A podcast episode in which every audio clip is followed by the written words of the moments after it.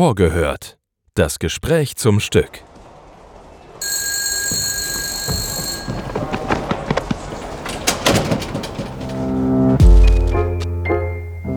Einen wunderschönen guten Tag, meine sehr verehrten Damen und Herren. Wir begrüßen Sie recht herzlich hier im Schauspiel Frankfurt. Ja, hallo miteinander zu dem äh, Format Vorgehört. Äh, ich bin die Produktionsdramaturgin Sabrina Zwach und darf äh, die Inszenierung Der Geizige von Molière betreuen. Äh, mit mir zusammen hier im Tonstudio des äh, Schauspiel Frankfurt sitzt die Regisseurin Mattea Koleschnik, ihre An Übersetzerin Anja Wutey, Wutey, Wutey, ja. Äh, und Bert Frede, der Musiker. Und wir wollen einfach ein bisschen über unsere Arbeit sprechen. Ähm, ja, äh, an, die, an, meiner Ungenauigkeit, diesen Namen richtig auszusprechen, merkt man schon, Matija Koleschnik kommt nicht aus Frankfurt, sondern aus Slowenien und äh, wird auch Slowenisch sprechen und Anja wird es übersetzen. Mich hat so im Vorfeld interessiert, inwieweit Molière eigentlich in Slowenien und im slowenischen Theater und in der Kultur eine Rolle spielt. Inwieweit Matija Koleschnik eigentlich mit Molière sozialisiert ist in ihrer Theaterarbeit. Um, Molière je tako kot v vseh deželah in vseh gledališčih uh, sodi v železen repertoar. Ja, also Molière, uh, so wie in anderen uh, Ländern und anderen Theatern, gehört zu dem eisernen Reper Repertoire. Tisto, kar je seveda zelo smešno, je, ali pa tisto, kar je začudujoče. Was witzig ist oder überraschend ist, ampak v principu popolnoma normalno. Aber eigentlich ganz normal. Je, da je glede na število uprizoritev Molierovih del, ist das äh, äh, gemäß den ähm, äh, Anzahl der Aufführungen von Molières Werken. Sehr, äh, sehr wenig guter gibt. Po mojem je to zato, ker je Molière kompliciran Autor, fantastičen, komplexen in kompliciran Autor. Es ist wahrscheinlich, weil Molière ein komplexer, ein fantastischer, fantastischer und komplizierter Autor ist, bei dem man eigentlich äh, sehr klug den Slalom zwischen Komödie und den sozialen Untertönen führen muss. Bert, wie ist es denn bei dir? Wie viele Molières hast du schon auf deinem Theaterbuckel? Ähm, bestimmt auch äh, jetzt die vierte oder die fünfte Molière-Arbeit. Und hast du ein Lieblings-Molière-Stück? Nein. Nein. das heißt, Nein, gibt's gar nicht. Gibt's gar nicht, -Molière. Ich bin, bin generell jemand, der immer erst erschreckt, wenn es um Molière geht und um Komödie. Und mhm. weil ich finde, es ist sehr schwer zu mhm. machen. Ich glaube ja, dass es wirklich die, die, das Schwerste ist, was man überhaupt machen kann, weil es natürlich irgendwie eine Maschine ist, die eine eigene Mechanik hat und die muss man bedienen. Und wenn man da ein Zahnrad nicht funktioniert, wird diese Maschine niemals laufen. Und dann sitzt man davor und guckt so einer rappelnden Maschine zu, die nicht läuft. Das ist halt wahnsinnig schwierig. Ähm, bei Mattea äh, Koleschniks Arbeiten, die, die ich gesehen habe, und ich glaube, ich habe sogar ganz schön viele gesehen, äh, fasziniert mich einerseits eine Perfektion und andererseits aber auch, dass sie, äh, dass du, Mattea, ganz oft so einen Twist äh, hinbekommst, dass also die Stücke, die du erzählst, dann immer nochmal irgendwie umgedreht werden und man eine andere Lesart oder eine andere Erzählweise sieht. Wird es beim Geizigen auch so sein? Ja, ich würde das sehr, sehr gerne sehen, dass uns das gelingt. Nicht nur, weil das meine äh, äh, mein Bedürfnis ist als Regisseurin, sondern weil, äh, sondern weil ich auch denke, dass es eigentlich in Molière drinnen steht. Wenn ich das ganz banal sagen würde, würde ich sagen, dass, dass Molières äh, äh, Stücke eigentlich Tragödien sind, die im Kostüm einer Komödie auftreten. Bei uns wird es auch Kostüme geben, oder? die Kostüme, so viel kann ich schon mal verraten. Das ist immer im Radio total gut, wenn man über so ganz bildliche Sachen spricht. Aber, oder im Pod Podcast in diesem Fall. Aber es sind sehr, sehr besondere Kostüme, die schon historisierend sind, aber auch eine bestimmte Art von mh, Sexualisierung mitbringen, also um vielleicht auch die Hörer dieses Podcasts neugierig zu machen. Ich hatte, als ich zum ersten Mal diese Bühne mit den Kostümen und äh, Masteas Spielweise gesehen habe, dachte ich, bin eigentlich so im Haus von Keith Richards oder äh, von Ozzy Osbourne, der irgendwie mit seinem Geld und seinem schlechten Geschmack da rumhängt und die Kinder gehen dem auf die Nerven. ähm, und das fand ich sehr lustig und das ist, äh, ist sehr besonders. Eben, es geht über die Kostüme, aber diese Sexualisierung kommt, glaube ich, von dir. Warum ist Sex bei diesem Thema für dich so eine wichtige Sache?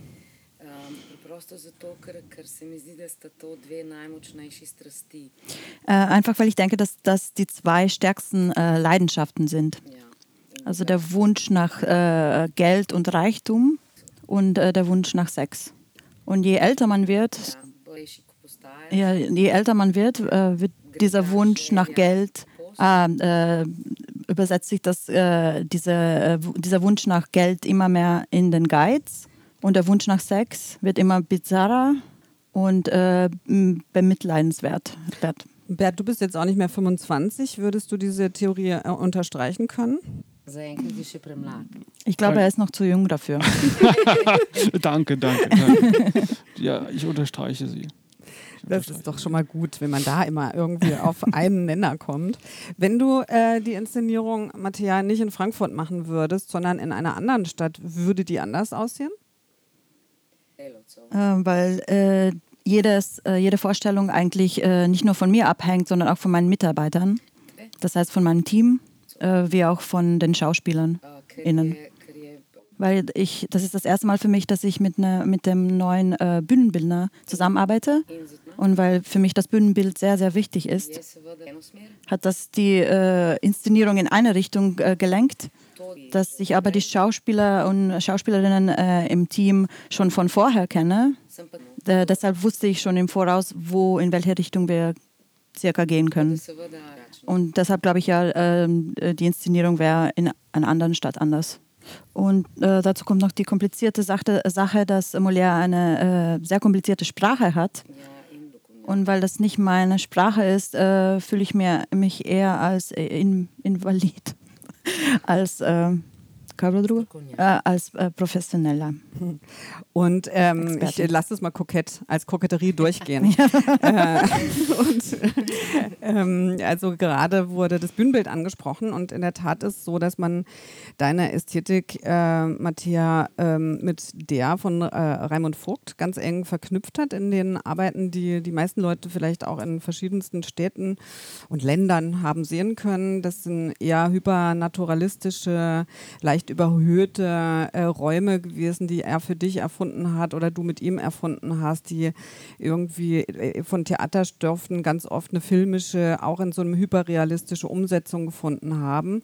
Und jetzt sind wir quasi in eine ganz, ganz andere Welt. Also nicht mal eine andere Welt, sondern in ein anderes Universum, in das wir gerade reinfliegen.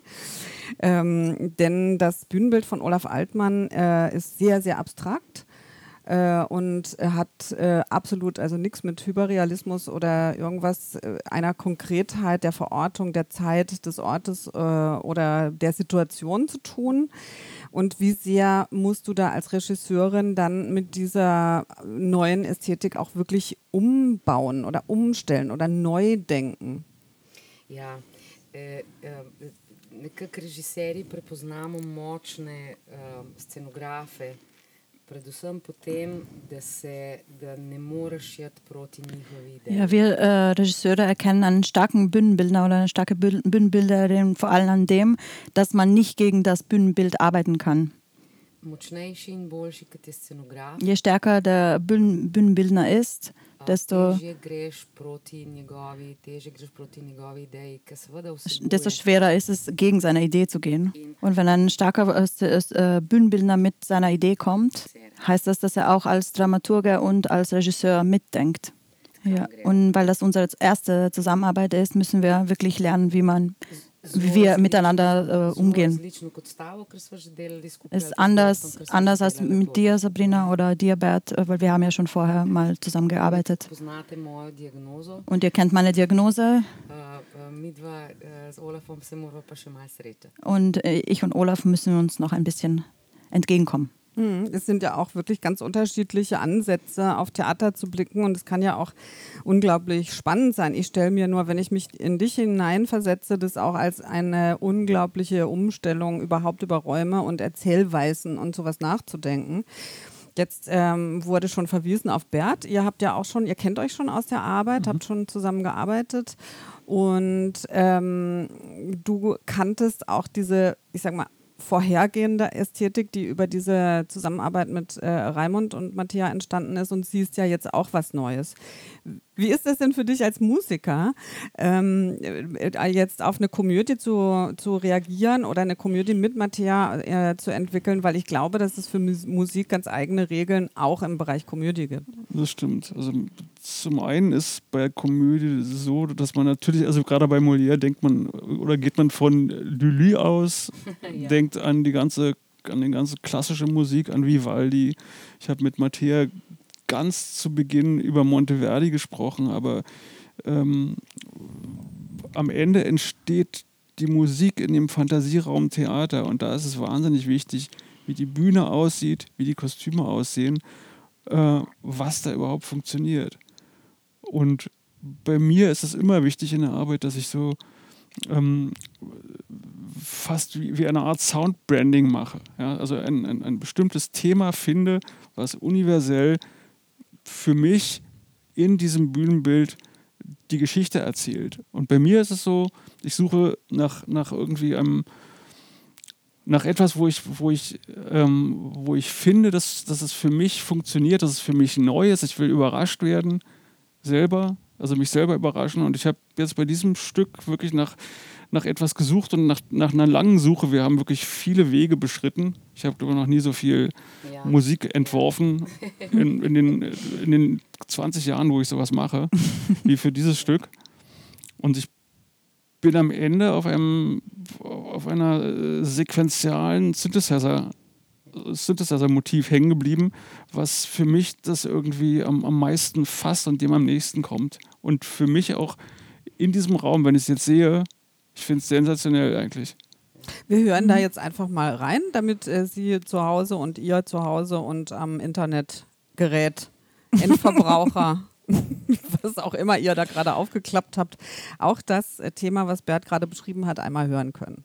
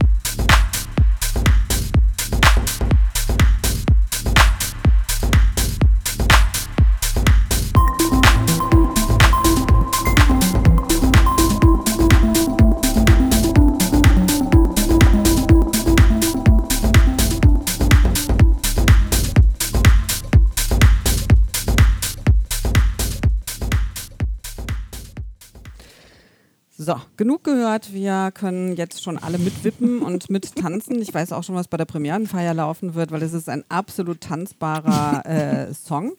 Äh, und ähm, tanzbar ist auch das Stück, denn äh, mit äh, Matthäa im künstlerischen Leading-Team ist auch eine Choreografin oder es waren eigentlich sogar zwei, Magdalena und äh, Matja. Und äh, du arbeitest als Regisseurin eigentlich immer mit, mit Choreografen oder mit Choreografinnen. Ähm, jetzt äh, könnte ich auch fragen, was soll das? Schauspieler können sich doch bewegen und du kannst doch inszenieren. Warum? Ja, ein Choreograf ist immer äh, der dritt- oder viertstärkste äh, Mitarbeiter in meinem Team. Weil ich, äh, für mich ist ein Choreograf nicht nur jemand, der Tanzschritte für, den, für das Ensemble äh, ähm, produziert, sondern ein Mensch, der mir hilft, äh, die, auch die Körperhaltung von den Schauspielern zu ändern. Mhm. Deshalb ist es ein sehr enger Regie-Mitarbeiter äh, für mich. Ja, weil wir uns immer fragen, auf welche Art kann man den Körper des Schauspielers wie man das Zentrum äh, des Körpers des Schauspielers enger an die Figur bringen kann ähm, und, und nicht nur in seiner eigenen Natur lassen. Bist du mit ähm, Biomechanik groß geworden? Nee. Wir sind langsam äh, auf diese Art äh, gekommen, weil es äh, auf zwei Seiten sehr viel äh, bringen kann. Auf einer Seite, wenn man äh, äh, Stil mit Stil machen muss, da werden sie, kann man sie schneller einheitlicher machen, wenn man einen Choreografen hat, der die Körper aufstellt und die ausgleicht. Und wenn wir Realismus machen, dann können wir die Zentren aufmachen oder äh, zumachen, äh, je nach der Psychologie des, der Figur, der, den sie, äh, die sie spielen. Äh, äh, mit anderen Worten, ich quäle die Schauspieler auf sehr verschiedene Weisen. Hm, das kann ich bestätigen. Äh, der Molière ist ja jetzt schon bald 400 Jahre tot. Also man fragt sich natürlich auch, warum. Also warum soll ich jetzt zum 1483 hundertsten Mal irgendwie diesen Molière bemühen? Äh, wir haben ja auch andere lustige Sachen irgendwie heute. Äh, und das würde mich interessieren, warum? Also äh, warum äh, interessiert es dich heute, diesen alten Stoff? Du hast gesagt, die Sprache ist alt, die liegt dir auch gar nicht so besonders. Und die verhandeln natürlich auch Dinge, die weiß man nicht, äh, sind das Dinge, die heute relevant sind zu verhandeln? Weiß ich nicht. Also, und wenn ja, müsste man ja eine Idee haben, warum man diesen 400 Jahre alten Stoff jetzt heutig findet. Hat, fragt mich meine Dramaturgin. ja, natürlich.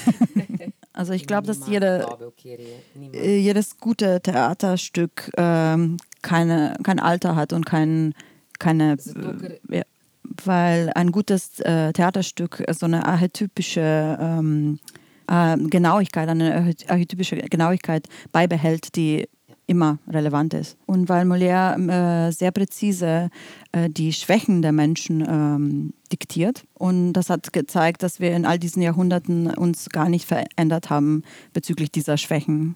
Ich schon.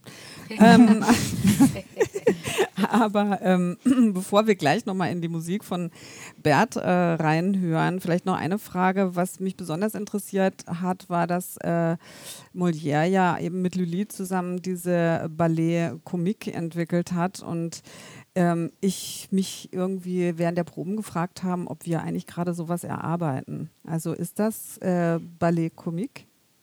Kenne ich ja? Ich, ich kann das an, an, an beantworten. Also das Ende sicher. Mhm.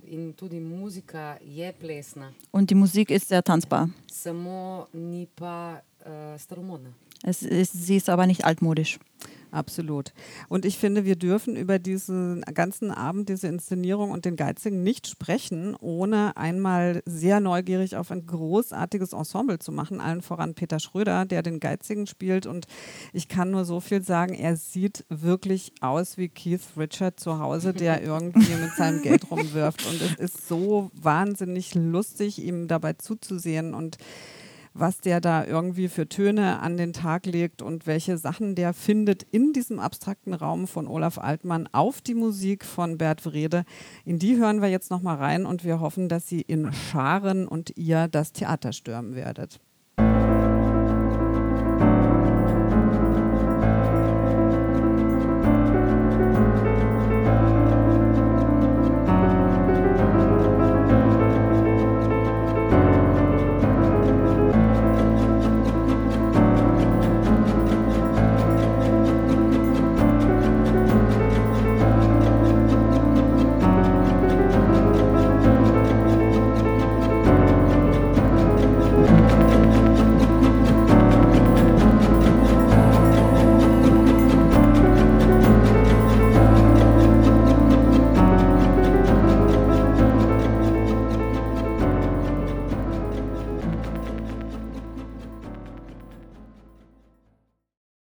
Das war es von unserer Seite. Das war vorgehört zum Geizing. Ich bedanke mich ganz herzlich bei Anja Wutey, Matthias Koleschnik, Bert Wrede und bei allen, die uns die guten Geister aus der Bühne, weil wir gehen jetzt gleich wieder runter oder rauf äh, und proben das Ding zu Ende geschickt haben.